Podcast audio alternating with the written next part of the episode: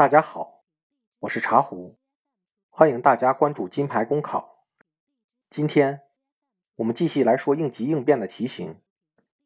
考生请听题：会议开始后，领导正在做一个报告，而你突然发现有你起草的报告中有数据错误，你怎么办？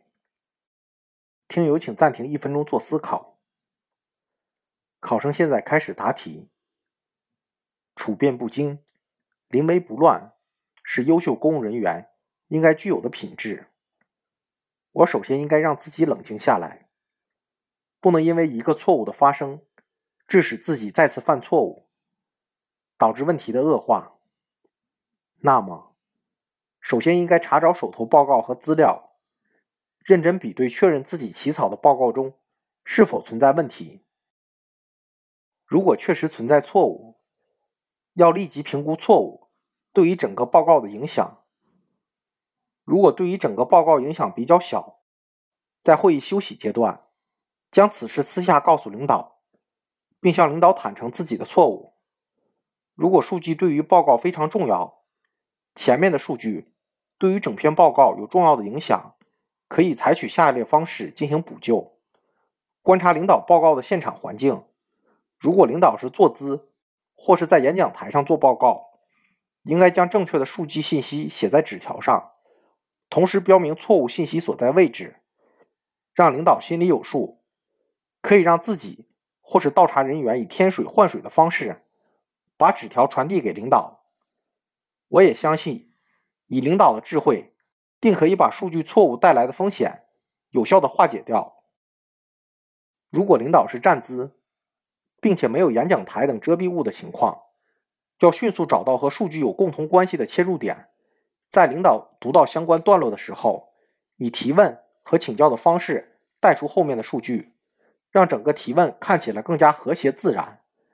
相信领导回答完问题后，能够明白我所表达的意思，并做出正确的处理。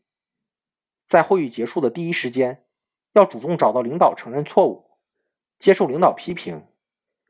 自身更要以此次教训为契机，提高自己对工作的态度和能力，让类似事件不在我们身上再次发生。考生答题完毕。大家可以看到，这道题想要答好，还是有一定难度的。对于面试题来说，我们应该看到，如果题目比较简单，我们不应该欣喜自己可以作答，因为你的竞争对手。也同样会觉得容易。相反，如果题目比较困难，对于他们来说也一样难处理。这时候就比较容易拉开分数了，因为处理问题的能力会完全显现出来。我们再来说这道题给我们设定的环节，让我们出错了。我们面对这种题型的时候。只能使用层层假设法来答题，对可能发生的情况进行假设。当我们假设我们确实把数据写错的时候，其实损失已经造成了。而答案的优劣的关键就在于谁能把最终的损失减到最小。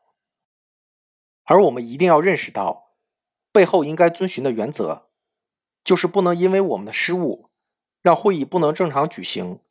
或是举行的不成功，或是让领导出丑。我在做假设的时候，心里面是始终装着这些核心的东西的，因为根本要考大家的也就是这些东西。所以，我们看到表面的一道题，还要迅速的读出它背后的含义，然后迅速想出办法，层层假设处理问题，方是有效之道。相反，如果我们的假设，不能够把损失减到最小，即使答案要长一些，也不是好答案。关键不是说了多少东西，而在于能不能说到关键。好的，今天这道题就说到这里，感谢大家的收听。公考路上你不孤单，金牌公考与你相伴。